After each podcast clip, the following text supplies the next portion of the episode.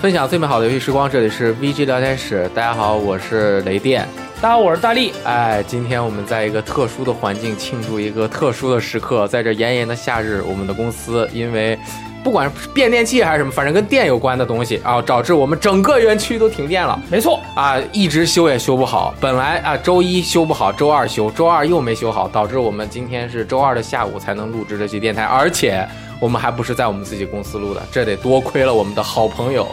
鸡翅大佬给我们提供了啊独立之光的独特录音室。所以今天如果我们录制出现了任何的问题，就怪他们。我的 锅，哎光然我的后光不仅要来这边录， 还要请他们这个帮我们出工，对还吧请我们吃饭哎哎，还不给他们工钱，所以我们请到了两位嘉宾啊，一位是鸡翅大佬，一位是 Able。大家好，我是鸡翅，很久没见，十分想念。好，今天重新来回来录给大家录电台，十分开心。大家好，我是阿伯，初次见面请多关照啊阿伯是吧？我是不是介绍错了？没关系，都可以哎。啊，阿伯，你能介绍介绍自己吗？观众朋友不太了解你，我们啊和你挺熟了，经常一起玩桌游啊，还嗯帮我们做展会啊，对吧？呃，大家好，我其实现在身份是学生，然后经常和到独立之光这边儿，然后就认识了大家，然后今天有幸被大力请来聊一聊对于关于八方旅人的感受。我去，太客气了！ 你是今天真正大佬，不用客气，不用客气。今天就你玩的多，整个游戏都这个打多少啊？这个通关了，隐藏要隐藏 BOSS 都打死了，我天啊，干爆啊！果然是平时不用上班。 我跟阿波很熟的，我们俩是校友嘛，哦我们在他们学校读的电信工程嘛。对就是说，对对我们电信工程就是那个把山炸开，然后把网线铺的村村通，所以我们俩很熟的。对，对对对，我要采访你一下，你最喜欢吃什么？呃，川菜吧，我可能是四川人，比较喜欢吃川菜哦， 你喜欢玩什么类型的游戏呃，RPG、ACT 什么的都比较喜欢了。 ？OK，可以可以。你美式、日式 RPG 有偏好吗？有有比较偏日式的那东西，就可以了，太对 了。可以那今天我们主题是什么？。对，今天的主题就是我们一起来请到了两位大佬，以及还有这个雷电老师啊。哎呦我不知道是为什么你最近对于 JRPG 的兴趣非常的高涨。 我是赖着不走，从鸡翅这米买啊走迷你 SFC，、那 我会玩的都停不下来，回天去天玩。。对，然后 我本来一点都不想买今今天是要说的这款游戏，我就玩了迷你 SFC 十六位经典黄金时代的 JRPG 二 D 巅峰时代。加喷你玩完之后，我一想，我靠，这个新时代的十六位 RPG 我一定要玩一下。对，所以说今天我们要聊的就是八方旅人。所以说，哎，哎，这个游戏啊，我们一聊起来就会聊的马不停蹄，所以我们暂且这个预计我们会分为上下两部分。第一部分我们会从游戏的画面、音乐和战斗和系统这几个硬指标的一些方面和大家进行聊啊，就有点像评测之类的，大家也会给这个打个分儿。然后第二部分我们会从，而且第一部分是完全没有剧透的，因为我们就是在聊整个游戏的玩法啊等等的嘛。但如果你觉得八方旅人八个角色都是什么， 他们的技能是什么也算剧透的话，那可能就这那个没没没法没法聊了啊、我们的题目已经读 到了，对不起。对对对，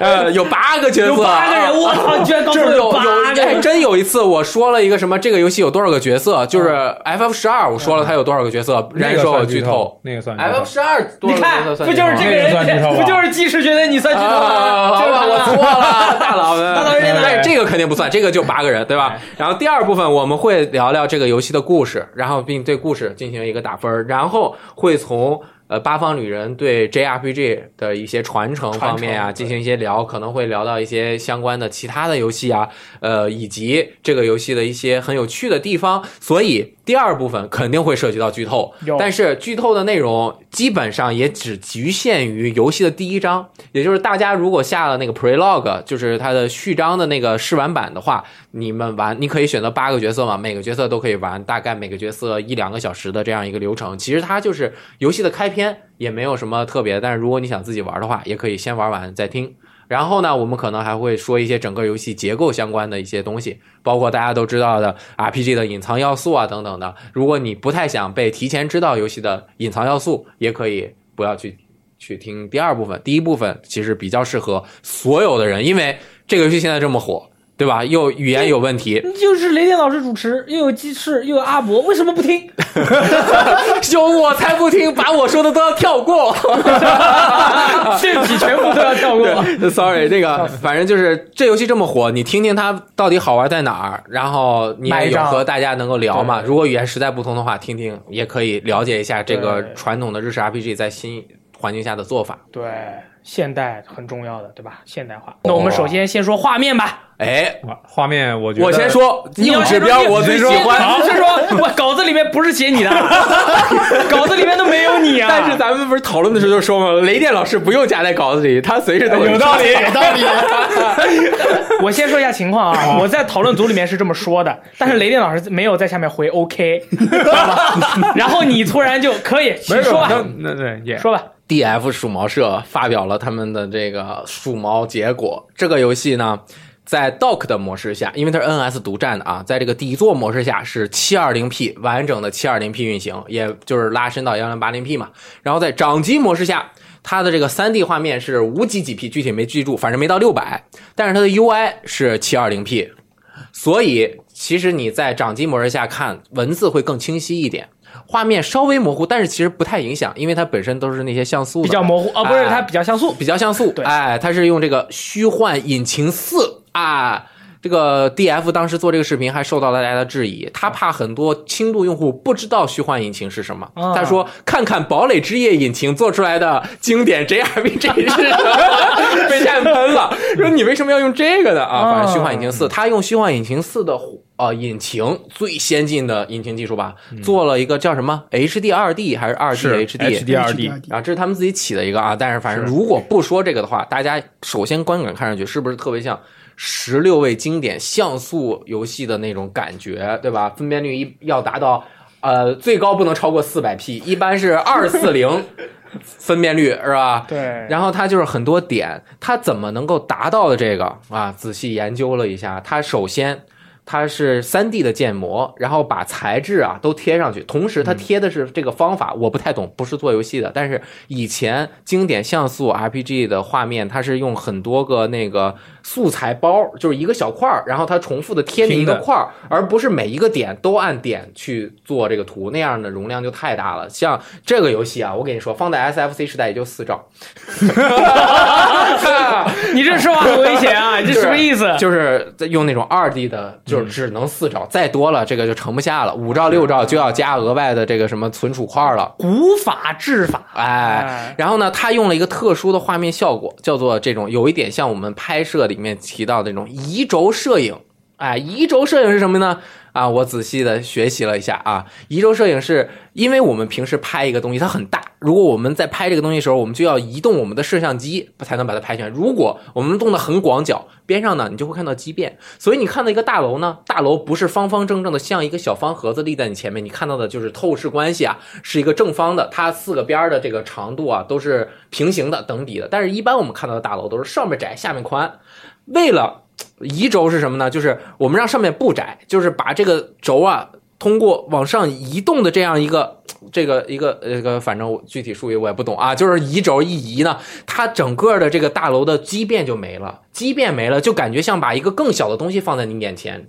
这样子就拍摄出了微缩景观的感觉。所以用移轴的画面效果，在这个里面就更让它的这种3 D 的很卡通的、很可爱的这种东西啊，显得更像一个一个的小盆景，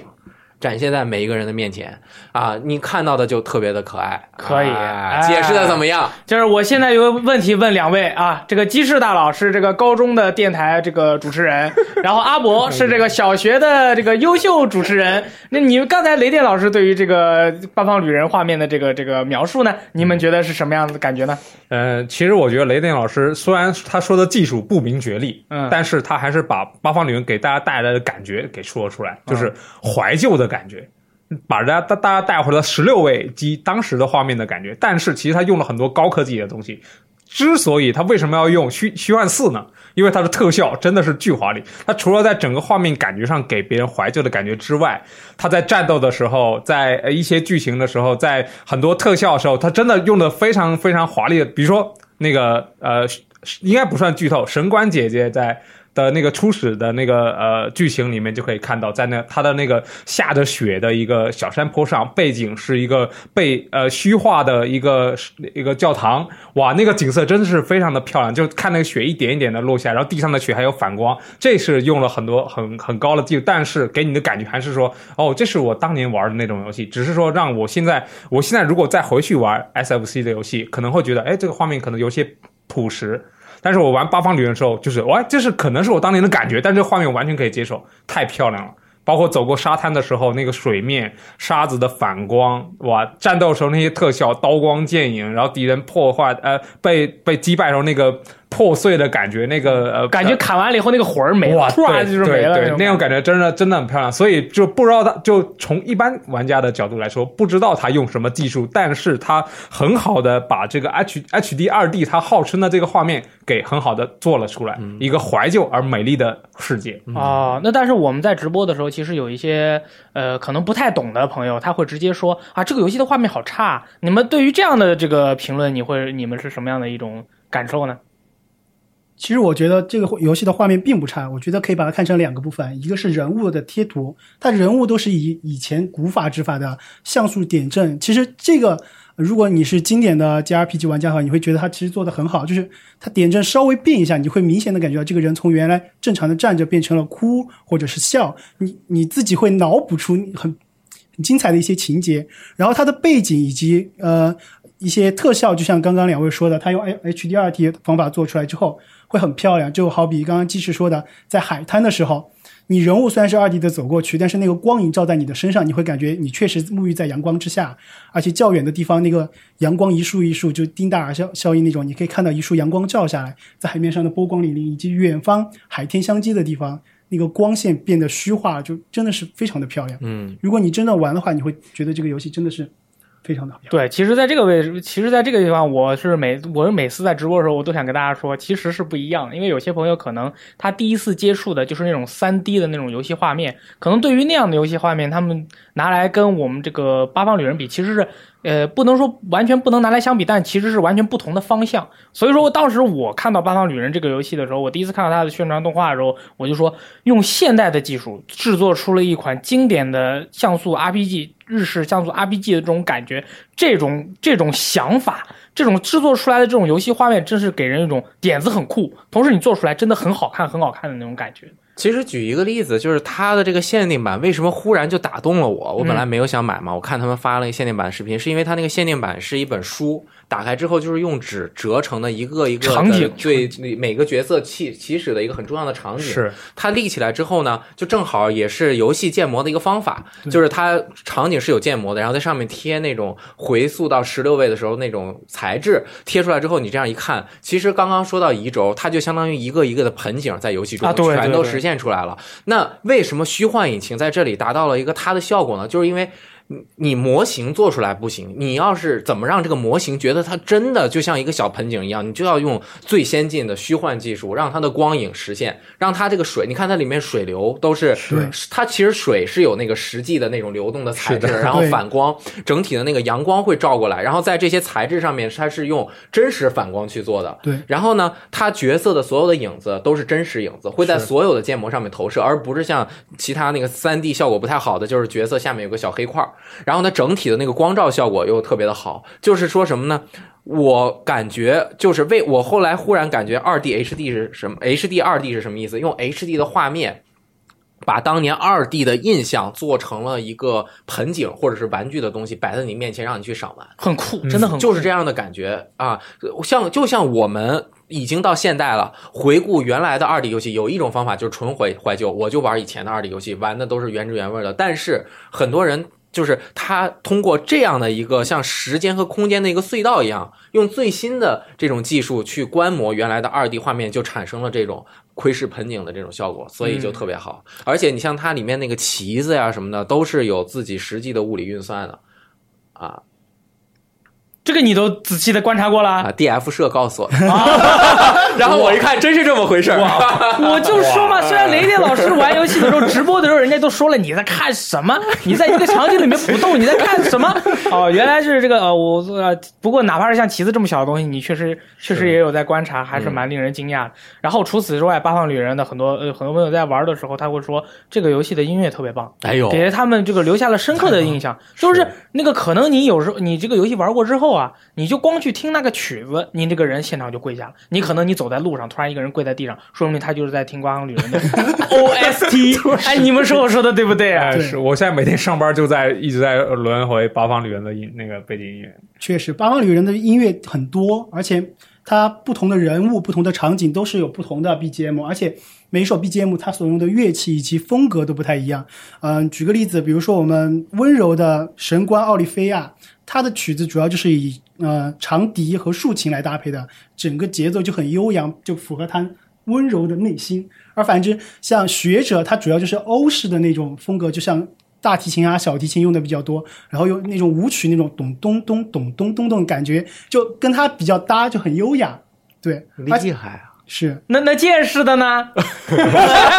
见识啊，我对但是见识出门的那个场景的 BGM，就是在高山之上，就有一种很恢宏的那种英雄的气概会。 哎，可以！我跟你说，我玩了小偷那一章，小偷那一章用了很多非常神秘的那种感觉，给人就描绘出了他这个小偷西西瑞恩，对吧？这位朋友啊，非常那个 Zarian 古灵精怪啊，那、各种气氛就是音乐完美的贴合了角色的性格。啊。哦，原来是这样！你要不说，我还真都没有注意到，其实每个人的 BGM 和使用的那个乐器都不但一样。乐器不一样，我还还真没有对太留意，但但音乐的感觉完全不一样，这个是可以听出来的。嗯，我觉得他的音乐很悠扬，就是没有特别的说我想要表达我自己对音乐的理解，我做一个特别牛掰的风格。 S A E 啊，就是 打着打着突然唱起歌了，对是吧？他对整体的这个烘托达到非常默契的那种支撑和鼓励作用，而就是不好的背景音乐才是对对嗯你一听忽然就跳出来一个音乐，对，他对他潜移默化的做到这一点，而且真的就是很动听嗯。他这做到这，而且我感觉重复度也不是很高，因为你八个人嘛，每个人都有自己的主题和旋律的话，还挺棒的。其实就像举个，虽然这个我们还没有看到他那个做背景音乐的一个幕后花絮或者视频或者采访出该有来，了。但该有是了你像我们之前玩的那个底特律，他三个角色就是找三个不同的配乐师去配哦，是吗？啊。底特律有配乐啊。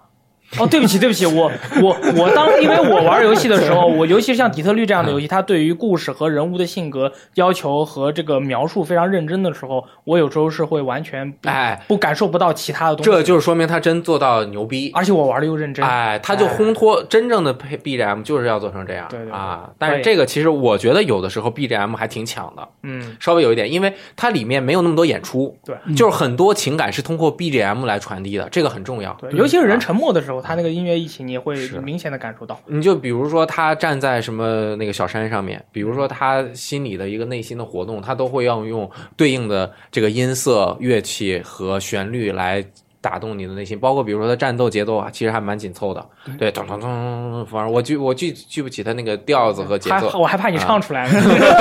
你能唱出来也太厉害了，我完全唱不出来。刚才忘了嗯那个问大家了，这个画面啊，我们要打分的，画面那个音乐我们都是要打分的。然后我们画面先打个分呗，满分是五分，你们每个人打几分？可以给小数点，没有问题。我先给，我先说一下，我作为一个美式 RPG 的玩家，我一直对于 JRPG 都是多多少少有一种玩了以后会觉得困，或者觉得 JRPG 在技术方面它总是呃达不到国家不是是国际先进水平的。但是我觉得《八方旅人》从它能够继承他们继承他们那种像素 RPG 的那种感觉，同时用使用了现代的技术，用使用了那么多的特效，让人觉得哇，这个 RPG 好酷好炫目。所以说我我我给他们满分的评价五分。那我我觉得，虽然我比较喜欢比较古典的画嗯面，但是对于《八方旅人》，虽然他用高的技术把这个画面做的比较怀旧，但是有的东西我觉得没做好，比如说在敌人的动画上，就他的所有的敌人基本上就是一张图加上呼吸动画。就他嗯是在进攻的时候是没有任何表示的，这一点是我挺失望的。其实哪怕你做怀旧的东西，但这个动画我觉得如果有的话，是能让你在战斗中的那个代入感更强，然后敌人的压迫性也更强。就是可以提升很多表现力的东西，但这个他们没有做，嗯，就还是比较比较遗憾的。那给多少分嘞？啊、我给个四分吧，扣一分。哇，啊这是我给这么高分，你这很严格。这次哎呀，阿扣分伯嘞，啦！我说一下，我觉得它的画面初初期看来非常好看，但是呃，还是我在我眼里有扣分点。就即使刚刚说的是一点，其其次次，嗯、呃，他的人物虽然贴图我觉得做的很好，但是有些贴图它复用、重复使用了，比如人物就倒下哭泣的时候的贴图和他人物蹲下捡药的贴图其实是一张图。那我看惯了他哭那泣的时候倒，下和蹲下就是一个动作啊 没，有好严格。嗯啊这个我觉得要帮阿伯解释一下，因为他有关、那我个没人玩物到啊没玩人物到啊倒下的时候，跟你被打倒的时候那个感觉，就是他有一个啊比较沮丧的脸那种感觉。啊对但是他如果哭泣捡药也用这个，就感觉是沮丧的脸去捡了个药。你会感觉他在解药的时候就在哭，但是其实他拿这个药可以卖很多很多钱，就会很出戏。 但是不是看不到他的脸吗？呃，大概能脑补看到 一他其实做的很巧妙，就是他通过很低的那种像素，会让你有这种感觉，他眼睛耷拉着在哭的感觉，就会有那种啊冲击 感。你给几分啊？我给四点五分，哎，我等一下，我先说一下啊， 我我你们我给了这个《八方旅人》就是画面这么高的分，我是真的觉得它画面特别好。然后你们 就是你们真的应该是比我还喜欢这款游戏，是然后但是你们很严格，爱之对深，对对，你们真的很严格。那雷电我老师呢还我都没敢说，对啊， 我我看他在旁边就捂着嘴， 这这个这个分怎么给？因为我一直就表达了我对这个游戏画面的看法，啊我一直觉得我没有特别好很喜欢这个游戏的画面。好， 你还想要嗯呃，后面我大概理解了，包括它的移轴和那个它的这个，我买了它的限定版之后，理解它是要展现盆景的这个效果。嗯但是其实我只能给它三点五分可以，啊你这也给的挺低的。呃，对。但是如果在艺术性，或者是说它推对艺术崇性自己的这个呃追随自己的灵感的这一方面来讲，那可能我可以给到四四分。对啊，但是为什么就是这这个就是三点五到四分之间吧，就是这个这个都可以。但是我觉得它有的时候会有点乱，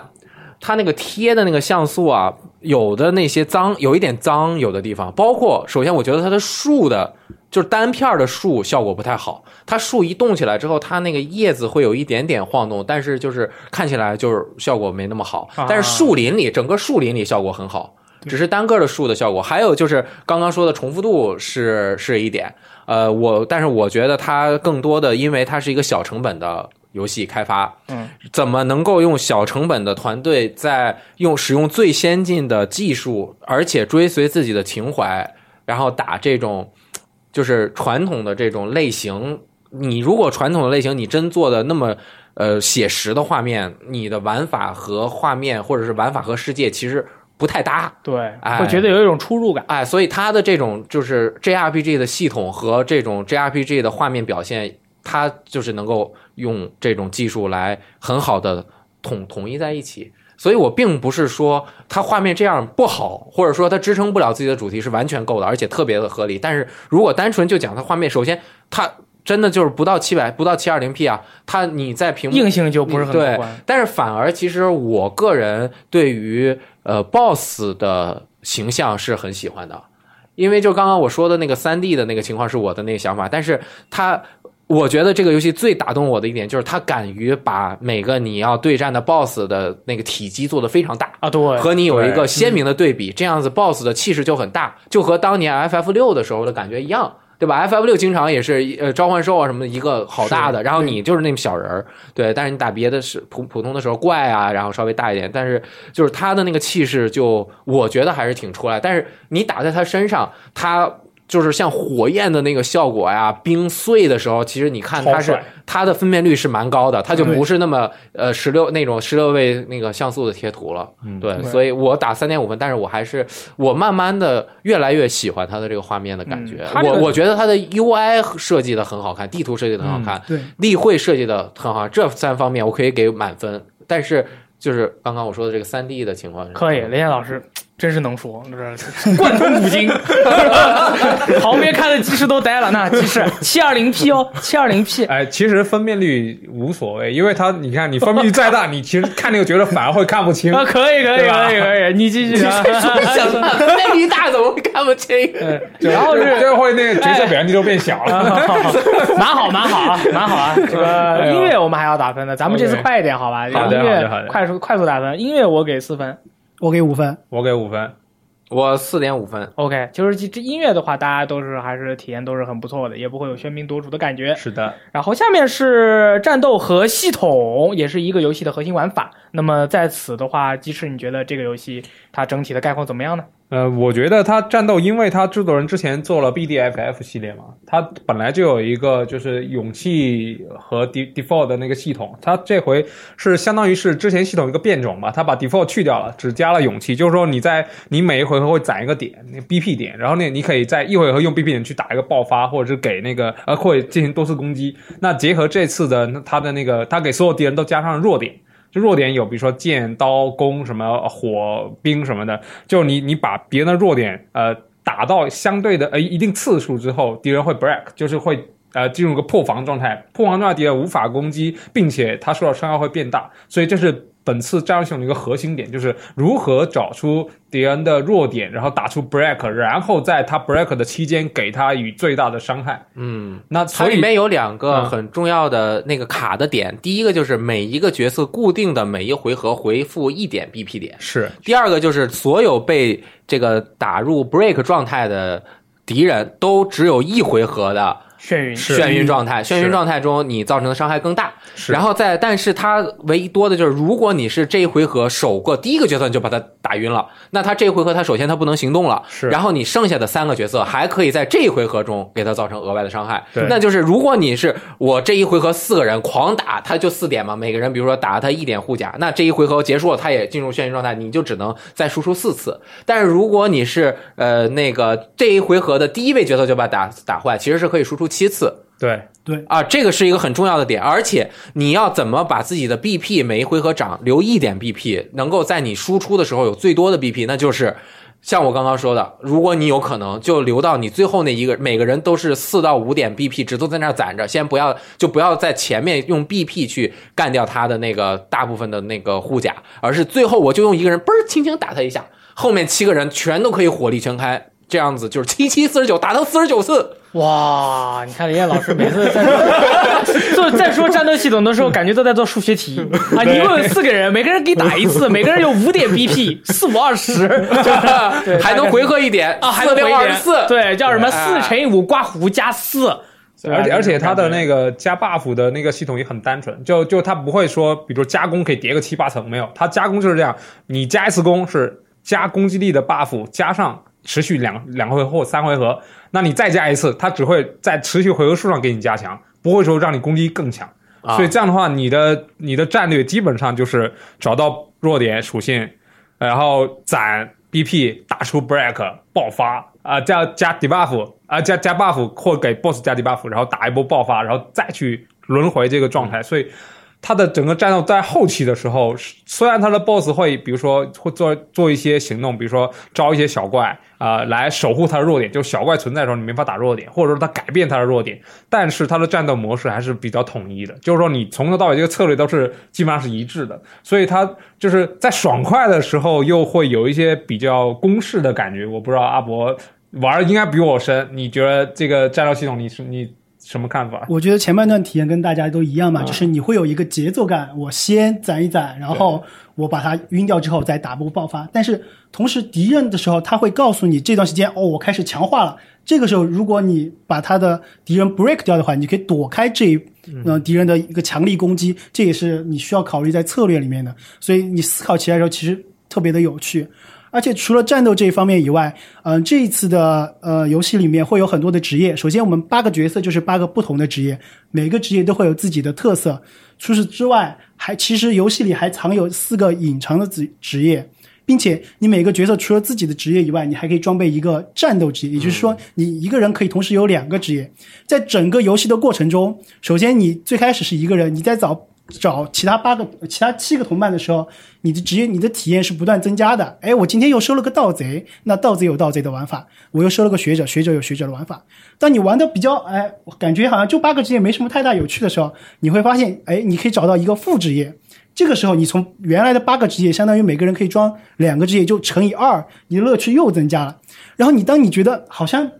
乐趣就到这的时候，你会发现，其实游戏里面还常有四个隐藏职业。当你找到隐藏职业之后，你哇，你发现能组合的、能匹配的又更加多了，就一个台阶式不断增长的过程。其实我觉得这一点做得非常棒。那也就是说，像这样的一个战斗和系统的话，在玩家觉得厌烦之前，他基本上已经你已经基本上完成了全程的游戏体验了。对，呃其实不太会觉得厌烦，因为你你首先他的每个人物的角那个职业是固定的，他又可以加一个另外对职业跟职业之间的组合，就主动的技能是附在他的职业本身。比如说我是剑士，我只能用剑士的技能；我装了一个盗贼，我可以用剑士和盗贼的技能。但我我我把盗贼换掉，换成另一个，其实让不同的技能，比如说呃，举个例子，后面我在开始我觉得商人的技能其实没有那么强，但是当我拿到符文大师隐藏职业的时候，他有一个技能能让我给自己作用的技能全体化。我商人有一招是啊有一招是雾免，嗯，然后给全体雾免，我打一波，我攒三个 BP，哎那你不无敌了吗？全程四个雾免，打物理系的 BOSS 用这招基本上就是碾压。哎，那这样的话，我又有疑问了。对那你像这样一搞的话，游戏没有难度了，不好玩了。呃，但发是好但玩是但是你在那个那个之前，你需要比如说攒到那么多回合，你、嗯你首先你要撑得过去，另一个就是如果你要这样用的话，你你势必要牺牲一个输出角色，哦，而且如果那 boss 还会比如招个小怪，小小怪会魔法攻击，对你还是需要有其他的策略手，那就是只其实只是还一是个方式的，其实就是考虑的还是玩家那个职业的搭配和队伍的搭配。只是说他这样的做法是给你提供更多的可能性，让你去探寻。嗯可以就像之前那个，如果比如说很多玩家喜欢，包括阿伯那天跟我说，他说他给他的那个学者萨拉呃塞拉斯塞拉斯装了那个魔法师，好故事魔法书爆表，但是学者这个职业和魔法师这个职业，他的大招都不是输出技能。对所以你只能用到基础技能去打伤害。但是比如说我把符文大师给塞拉斯装，呃，塞拉斯装，那他的大招是呃直接放六种属性六次攻击，就如果每次东西可以打三万的话。三六就一回合，我可以打十八万伤害。我靠，你们这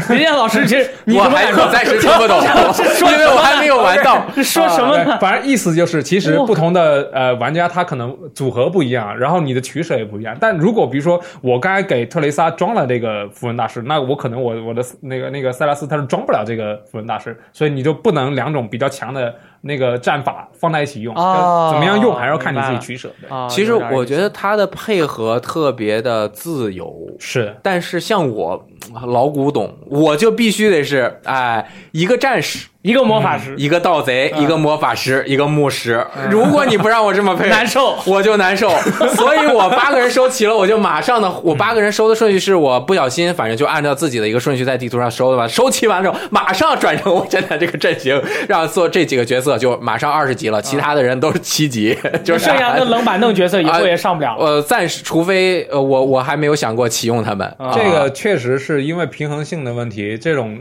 本来就不是很好调，就势必有的角色会强，有的角色会弱。我我我觉得应该。呃就像刚刚你讲的那个，要用到特丽莎的，然后包括药师的，它的回复性能不见得比牧师差，是对吧？它回复性能没准更强。是你像其他的那四个角色，其实我觉得还挺有特点的，就包括猎人。其实我们平时觉得猎人都是什么射箭猎人啊很强，但其实啊对啊那他不是是吗召唤，哎，对，他是外面打打其了实，相当于轻魔法。哎，宝他可哎梦大师，对，宝可梦抓个八个还是几个上限，对吧对？你攒很多个怪啊，攒很多个野兽，这是猎人的能力啊，猎是人，你打的时候主要输出除了你能射箭有射箭的技能之外，你把你的野兽放上去打，每个野兽有不同的性能，有的放火，有的是刺，有的是斩。回复啊，回不复加 buff 同的都有猎对，所以猎人其实蛮蛮多面的，对对吧？有点意思他就是很多个配合，呃，并且这个技能不是说你剑士转猎人就能用的，这是那个叫呃叫什么专汉用伊技能特专用的技能，哦，就每个人都有一个固有技那是能。抓宝宝嘛，就相当于嗯啊，对，对抓宝宝。那也就是说，这个游戏我就别的不玩，我光去满世界跑着去抓宝宝也是一个玩法 了。可以。如果你 喜欢，对，但是那个是这样的，它每个就其实我我刚才说轻魔法，我觉得呃比较像 F F 五八的那种感觉，就是你它是有次数的，啊比如说你你我我抓到一个阿伯，用两次，不是阿伯跑了，哈，原来是这样。啊对就他不再用了，放生了要再抓，知道吧？嗯对。啊所以除了刚刚说的战斗之外，它其实整个游戏的流程是建立在八个角色的八个性格，他们八个性格的故事的展开是和他们每个人性格的特殊的技能是有关系的。对，是啊，举个例子，盗贼那就是全城市去偷。然后我们的这个牧师叫什么神官，就是引导别人，对吧？走向光明啊，就是让啊，别 人我们不是，就把一个人你从等 A 点带到 B 点， 让让别人跟着他，对是的然后舞娘也是让别人跟着他，但是他们两个的区别就是，呃，神官能跟，那就是你的级别到了，他就能跟你，对就不是按百分比，但是舞娘好像是按百分比的对，哎，这个因为它一共有基本上可以划分为四大类技能，是对，对，第一大类偷东西，如果你偷不偷就是有几率的，你不偷，你可以用特瑞莎的那个商人去去购买，买对哎，你看这个从别人身上获取物品有两种方法，但是又有区别。有啊的物品，比如说我有一个就是呃鱼叉，嗯，这个鱼叉是我老头子留下的哦，不卖，啊嗯可以卖但品那就你只能只能用偷了偷。啊，对，但就有的东西，比如你偷，发现成功率一直是百分之零嗯，只能买。哦，哎所以你八个人嘛，也有机会。你看，然后刚刚说的引导别人，就让别人跟着你，有这两个，对吧？然后你让别人跟着你，呃，然后呃挑衅啊，猎人和战士都可以挑衅，见识就是说，来跟我比一波，对嗯，然后输了的时候，输了就输了，嗯，那而呃这个呃，就是这种成功率，它在每一个镇子上是关系到你的名声。如果你失败五次以上，对你的你你就不能再对这村子里的任何人使用你的特殊技能了，对你就要去酒馆里花钱去洗白你的名声。哦啊，，然后所以就是你也可以选择，比如说我要挑战这个人，我就让战士去挑战，战士输了，这是光明正大的决斗，不会影响你的名声。但是猎人的行动方式是什么？让他的怪物去挑衅 他。去袭哦击。啊，这个如果你输了，啊，你就有问题了，所以就会降低。哦是这样啊，是这样对。但是呢，猎人的这个呢，他就呃也有缺点，就是他不能用自己的攻击技能了，他就只能用这猎个物宝宝的哎去挑衅。然后还有一个就这个是好奇怪第四个是什么来着？呃，打听或者是哎收集询问情报，啊，打听和收集情报。哦呃，你像我们学者是什么道听途说、小柯南就是名侦探柯南直接调查了。啊，调查但他这个就是百分比，对啊。但是药师的调查就是他细心观察，对吧？这个《本草纲目》的这个哦，我知道，就看到一个草舔一舔。啊啊，，对对，他看 别人就要是去去问嗯问人，不是问自啊己。但但比如说你等级不高，人家不理你。对。你看，他基本上四个技能又影又有四个小分支，而且你有的人的这个技能还是影响到你战斗的。怎比么如这说，么好玩呢？你舞你舞者和呃牧师都是引导别人，那引导了别人，你就可以在战斗中呼叫他们出来啊叫打出来帮叫忙出来。帮忙，啊。然后比如说盗贼偷啊，就是可以偷东西。然后 Teresa 是商人呢，就是在游戏里偷钱啊啊。你偷东西和偷钱啊，不是是叫偷嗯是吧偷钱，是集战斗训中对偷钱集金，集对金基金对，那你的这个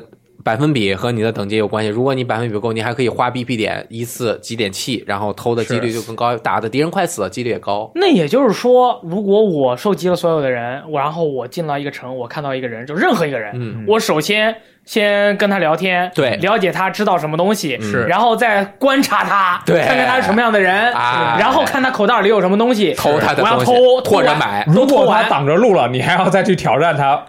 挡着路了，我说你跟我走呗，然后他哦也要不然可跟你以走，他如果不跟你走，我就挑战他啊对，我挑战失败了，我再想别 的办法。挑战失败了，那就只能强强大了之那后再我来挑战他。就是说我跟任何一个人的那种交互的机会和方式都有几百万种组合，这样这么厉害，这是就吧有虽然有点夸张，但是还是好自由度还是很大。其实就是嗯其实就四种嗯，其实就四种。所以你摸看，爬滚打四种，你看他设计的非常合理。你像我这种老派玩者，对吧？战士、盗贼。法师、牧师哎四个人角各一色，个正好是四个互动方式，对不会卡我这个互动方式。哎，这样子我练上去之后，就我基本上要互动的都互动到，而且它互动是影响到它的支线的，嗯，它的主线是明确的告诉你在哪里，但是所有的支线任务没有一个是给你标出了去哪儿是，他就给你说几句话，然后你在你的那个 journal 呃日志里面，日志它是有每一个城市的一些支线任务，然后你切到，然后你看它支线任务也是只有简单的描述啊，就有的就很基本上都是要用到你的一些人物的技能，嗯对就是你要去引导他，比如说，哎，我要去一个地方，我实在去不了，我道上有好多人啊，这你很明显，你一看就是要引导他过去对。但是有的还有比如说啊，这个一个女生，她边上这个人她一直在骚扰我，然后你就过去把她打死哦啊，就打晕打打晕晕，对对啊打晕啊对就是就是他是和你的就是这样是什么呀？这才是真正的扮演。对吧？你每一个角色的这个啊 whole 哎 package，、呀，评价这么高，这个这个完成度非常的高，每一个角色，他不仅战斗中体现了他是一个什么样的职业，他行行为生活中也体现了他的一个职业，再加上他的故事，这样子他每一个角色的这丰种满感觉就很好。我有个内容问很题丰富，为什么？我去请问鸡师大，为什么这个游戏要叫做奥科托帕氏呢？这个其实我之前玩的日文版没反应，后来有一天我打开那个卡带，发现有八个人的插图，嗯哎，然后他们的那个人英文的名字的第一个字母加起来刚好是、奥克托帕斯，对。哦，叫什么？你看我当这，时嗯，奥利贝克奥、塞拉斯 C、 C 特雷莎 T、奥奥菲菲利利亚亚 O、普利 Primrose 罗 Primrose 子嗯大玫瑰，普罗德 P OK 啊，阿芬 A、特里昂 T、汉伊 T、 Hanet Hanet H 啊，真的真的是 Octopus、嗯对那所以说我们的中文翻译应该不是四个字，我们应该翻成八个 字。八仙过八海，八方方缕缕人人，哎妙，哎呀 这个真是不仔细观察不知道啊！你们对生活中处处都要细心啊！很可惜有两个 O，他们两个能结婚吗？错， 我惊了。那么这个战斗系统的话，大家给几分呢？我先打，你先拿，我给五分。你给五分。这个你觉得啊，就战斗和系统，战斗核系统非常非常的好，而且在大家都其对日式游戏，就尤其是日式 RPG，、嗯就做了这么多年，有一个刻板的印象，就是总觉得它会很死板，牵着你的鼻子走。但是其实你看它的整个地图是。开放的一个地图，你想去哪儿就去哪儿，顶多是把你揍死啊， 还是让你去不了对你 去了，你你也没有办法和别人互动，都是失败。 但是你给了你这样的选择，完成任务的方式也给了你选择，还有各种各样的支线任务，以及你的战斗方法都非常的。呃，自在就是战斗系统嘛。我多说一点，就是我觉得这个游戏的数值是非常让我满意的。嗯，虽然我不是一个数学天才，数学高考只得了四十九分，四十九分啊，四十九满分，分多少？一百五十一分。百五啊！你们考多少？表情这么嚣张？但是我我们当忘年了，我我们当年是非典那一届数学题出 C 了，好像是题跑了啊，那就不说了，反正我对那对，题就特是不难。要把这种事情归咎于 归咎于历史问题，啊，好就吧是平时如果你考一百二，那次你最多考八十分儿哦是吗啊，所以我那次又失失那个失失败了，所以考了四十九，无所谓 啊。但是我觉得它的数值它是在什么地方，就是我打多少，我有明确的预期，就是我大概能算出来。比如说我们刚刚在聊天的时候，我打那只狼，我就感觉到，因为它越打越强，然后它的护盾数字越来越高，而且最后还会暴怒。如而且我的人物的资源有限，比如说如果我的蓝吃那个花完了，我要吃吃药，当然这个游戏是鼓励吃药的，我不停的吃药其实也是耗费你的行动点数嘛。但是我就希望能够在什么时候我要把它干掉，我一调查它三万五千点血，我用法师 analyze，那我就觉得我这一次爆发能够爆发掉它多少血，然后呢，我就要计算它我呃，这个我攒多少个点儿，然后爆发是一个什么样的一个大概的姿态，然后我一打打三千，打三千，两个三千，怎么怎么样，最后加起来每一回合干掉他一万多血，结果真的就三轮把他打死了。当然，这个是建立在我第一次打了十轮被他揍死， 还吃了一堆药的基础下，但是他这样一看，你明确的能够用你的计算，然后大概的计算，你肯定不用计算得很 小学数仔细学没有白学呀。啊，就是你就大概分几块就可以了。对对对，你就很踏实，并且我能打到五百，我差不多就是打，而且这里面使用一些技能，就比如说给它加工加防是没有什么百分比可以看的，对吧？基本上是看成不到功的看，不到，是就是基本上不会失败吧，肯定成功。肯定成功对，所以就是特别的踏实，而且就是其他的游戏不太喜欢吃药，嗯，大部分的游戏是不太鼓励吃药的，但是这个游戏就是科爆，吃药是一个非常重要的手 段，对，对你的资源就是要合理的分配。哦这个游戏的资源非常的丰富，所以它在战斗系统方面是非常的自由的可啊。也可以还行。那这个嗯个芝士大佬嘞，我应该给个四点五吧 OK 因为就刚才雷电大说的，战斗变化确实很多。他后面 BOSS 也做了很多设计，比如说他呃改变弱点，包括招小弟来来就是守护他弱点。其实你在后面战斗还可以打出来，就每次体验还是很丰富的。那 BOSS 的那个，比如说突然有一回，他说他爪子上聚集了力力量，嗯那肯定如果这回你不 break 他，那你就基本上你你就被他 dead 了 break 了，对，对，所以就是还是有很多变化，这个方面我觉得我的感觉是很好的，但是因为他想要怀旧的感觉，嗯所以他这回用了踩地雷的方式，啊，哦，并且这个踩地雷呢，在你没有收到学者拿到那个我第一个选的就是学者御敌率减半的时候，啊嗯我觉得几率稍稍有点高。就在你去调查迷宫的时候，一直踩地雷，这个体验就是很破碎，并且这个迷宫有时候它其实很多条路，我走到岔路间，砰遇一次敌，我还走，哎，我刚才我要从往哪来的 走？？我要往哪里去？ 对 对对，你忘了是吧？对对对对对，对要对老年人有时候会这样，对嗯，就就他踩地的这个体验有点儿就是中断了我这个这个，所以感觉我这是一个扣分项。你就觉得是在一个比较现代的一个游戏了，它还依然采用了踩地雷的这种御敌方式，你觉得是不能接受的，是吗？是是，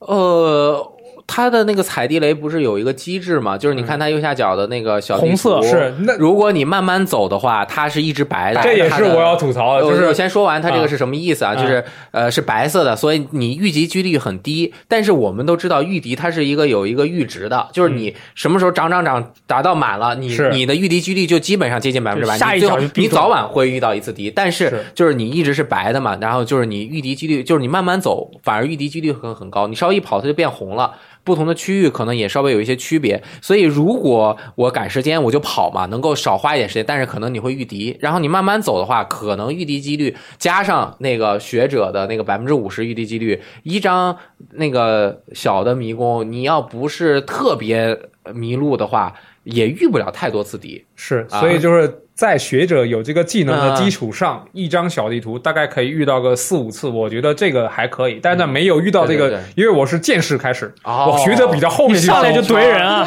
哇，我很难受，十几个小时。时，我打十一个小时啊收完八个人，我很难受，你知道吗？对， 但后面我收到学者，啊，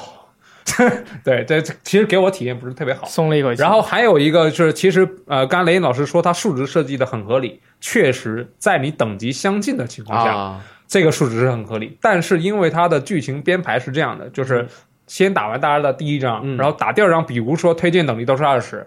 然后你打完第二章之后，你想去打第三章，对不起，第三章推荐等级三十五，就是你一个角色打完第二章，你对马上想，我这个故事太吸引我了，对我我要要让他走他的故事。哎，但哇，是对不起，你连小兵你都打不过，啊，那那有没有什么办法？就是哪怕你是二级，但是你因为操作犀利啊、这个分配合理，技能运用娴熟，对这个游戏的理解非常深刻，你就可以打过三十级呢？在一定的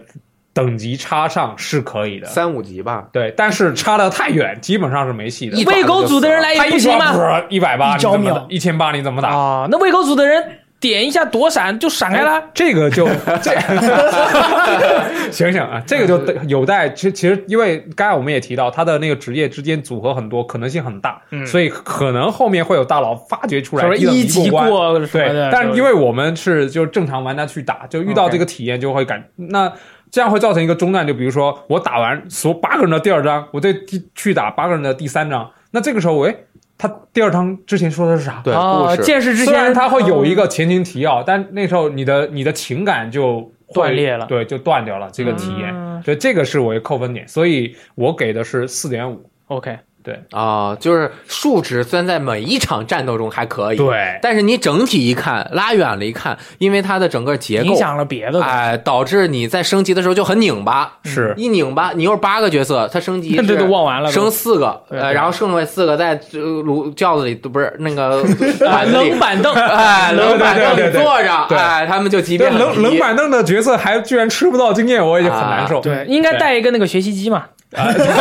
对吧叮叮叮，在里。家里插脑后插 管学习。阿伯哎嘞，呃，我说一下，就是刚刚机智大老师说要打一圈，你等级可能不够进行下一场，而我刚好相反，我是先选了四个人之后，我就玩这四个人的剧情。但是我因为他在每一个城镇的附近会设置一些小的迷宫供你去探索，啊里面会有哦小的 BOSS，、所以我在里面其实让我的等级足够去发展这些故事了。这就导致一个问题，就是我队伍里的四个人，我把他们的四个人剧情打完之后，我队伍里的人级别大概都在五六十级了。嗯，这个时候我再去打冷板凳里面的四个人的等再级，从你头的玩体一验好遍吗？就只有二十级的 BOSS，那我可能把我原本四个人六十级里面换下来一个，就是一个二十级加三个六十级的，然后那个 BOSS 起来哇特别嚣张，然后我一个法师嘣，那有什么劲啊？你这玩意儿没 你劲这啊哎玩了就没意思了。对你所以就是自己练级，浪费了时间，对啊导致游戏很无聊对这是，你又自己是的问回题合制，在那边等发一招半天，当然一招就打死别 人，你是一拳超人。boss 想的 boss 的那个心情，你有没有考虑过？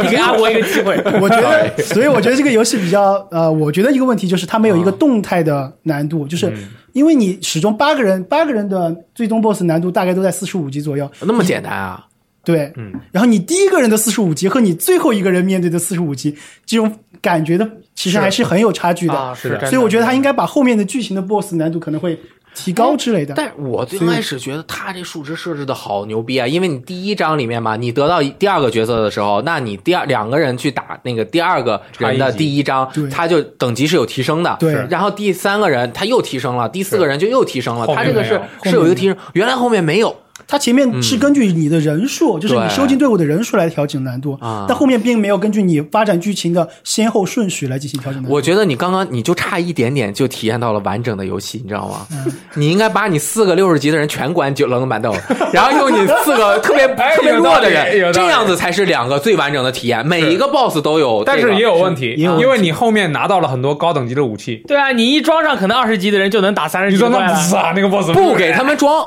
哎呦我靠，真是而且这个游戏是什么？是不是很传统？是不是很经典？是是是道德价值观是不是很正？我们也要用正确的价值观对待它的系统，不有不道理能投机取巧，不能让大佬带小弟，也不能去森林里面练级。你怎么能练级呢？啊， 但是这其实我们还是说回来，就是说，其说实着玩儿的 JRPG 里面，呃，通过等级碾压，就是你花可可能你说不定你花十五个小时到十个小时去呃刷级，然后再去体验游戏，这样的玩法的玩家的数量是非常大的。可以说是很多，基本上玩 JRPG 类型的玩家都会多多少少在你的人生之路上遇到这几这么几个作品，因为你这是忍不住想去这么做。这是 JRPG 另一个乐趣，就角色的成长。嗯 这这另一个乐趣，可以对可以。但但是它它的这个等级系，它的等级调配系统，在现在看来肯定是有一定其局限性的，因为现在我们看来比较这个，包括这个呃鼻射的上古卷轴啊，还有这个黑暗之魂一啊啊，黑暗之魂 啊，就黑暗之魂不算啊，黑暗之魂不算。黑暗之魂一也可以刷级嘛，因为我想强调的不是刷嗯级，啊啊我想 OK 强调的是动态难度调整。哦啊，它就是保证你不管在什么时候，你敌人跟你的等级之间相差不过嗯一一级到两级，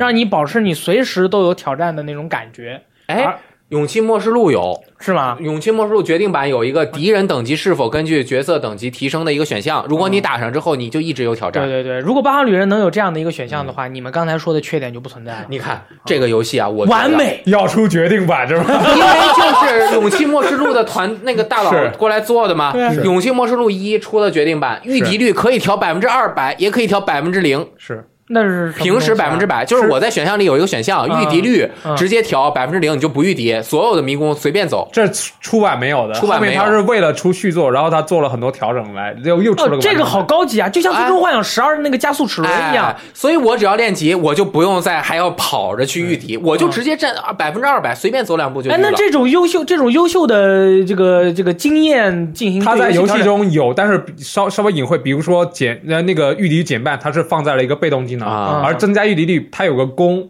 呃，近近段之攻好像是这样，对它装了之后那个御敌率提升，还有一个叫羁绊的呃那个羁断绊代还是的什么的，嗯羁绊也的啊是断代，羁绊羁绊的断代，羁羁绊绊的断代嘛，羁绊的断代，羁绊，羁绊的断代了啊。OK OK，它也是可以提升御敌，就是你要练级的时候就就啊哇，你装了这两个道和具。你你怎么记得这么清楚的 因？为我昨天刚拿到那个 道具， 而且而且它也有让你不御敌的方 法，哎啊，呦，完全不预敌有完吗全？不御敌有，但是要打破打打败这个游戏里的隐藏这 BOSS，打败隐藏 BOSS 还他妈不预敌， 那我打败隐藏 BOSS，我还有必要再预敌 吗？。就看看山水啦，就装上之后剧就透警告看啦看山水了什么？这好可以吧啊！原来这个游戏有隐藏 OK， BOSS，好，我们这个之后再说。好，呃，基本上大家已经对于这个战斗和系统，我们已经进行了一番这个哎你聊还没给分呢，讨论。我还没给分啊，啊哎，我不好给分啊。这那个游你戏就给个四分你吧看。画面和音乐，我都是我看过你直播，对吧？我是你直播的粉丝，谢谢 啊，你你是我直播最大的粉丝，每次直播都在就在我旁旁边，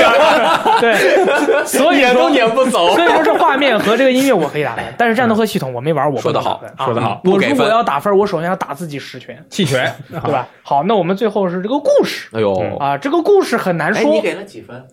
我还没说， 你 总结个屁啊！你什么意思？ 你是不给我面子了？我最后说啊，你说你说，然后在刚刚之外，我觉得他的职业的搭配还是有一些限制的，哦因为你每个人你自己本身的职业不能丢，饭碗不能丢，所以相比以前 FF 五之类的搭配有限制，所以再加上之前说的，所以我给四分。哎呦，真的看来很严格看来是因为我玩的不够后面，对对，可能就是说一开始很多游戏都是这样，你上来玩，包括什么金语啊，或者是呃 那个哎呃呦 Darksiders 啊这些游再戏。加一百块，就是你玩的是这些游戏，你玩的时候，就你一玩，你一开始的时候觉得哎还蛮不错的，但是玩着玩着玩着，到后面的话，它多多少少都会有很多的缺点出现，这个是无法是避免的。所以说，你看像强如《八方旅者七二零 P》这样的游戏，对吧？它的这个玩的时间长了的话，那多多其少实少我还们会有是缺只点是说对他期望更高。嗯哦，期望比较高哎。 OK， 哎，然后呃就是大家那个最讨论多的啊，就是不玩这一类游戏的人最讨论多。第一点，嗯回合制，哎，又是回合制，不玩太慢。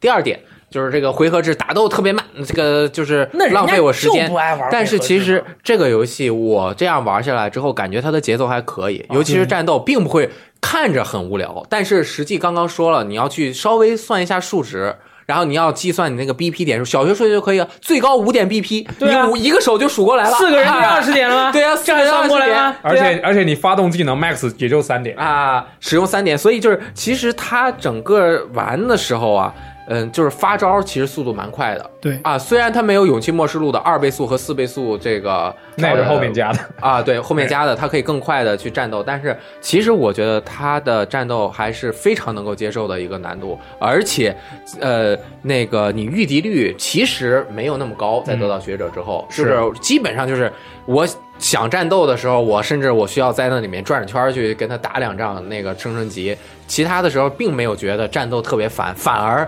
其实它的剧情还是蛮长的。经常剧情演的时候，我他妈想去打仗啊 了。是的，演的有点想睡觉， 是有。对，哎，哎，上面呢，我们已经聊了这个画面、音乐和这个战斗以及系统，聊了也挺长时间的，我们就先告一段落。后面的内容呢，大家到第二部分再继续收听。我觉得这一期聊的很开啊，后面我们会继续放开，对，好吧？那这期先再见啦，拜拜拜拜。拜拜。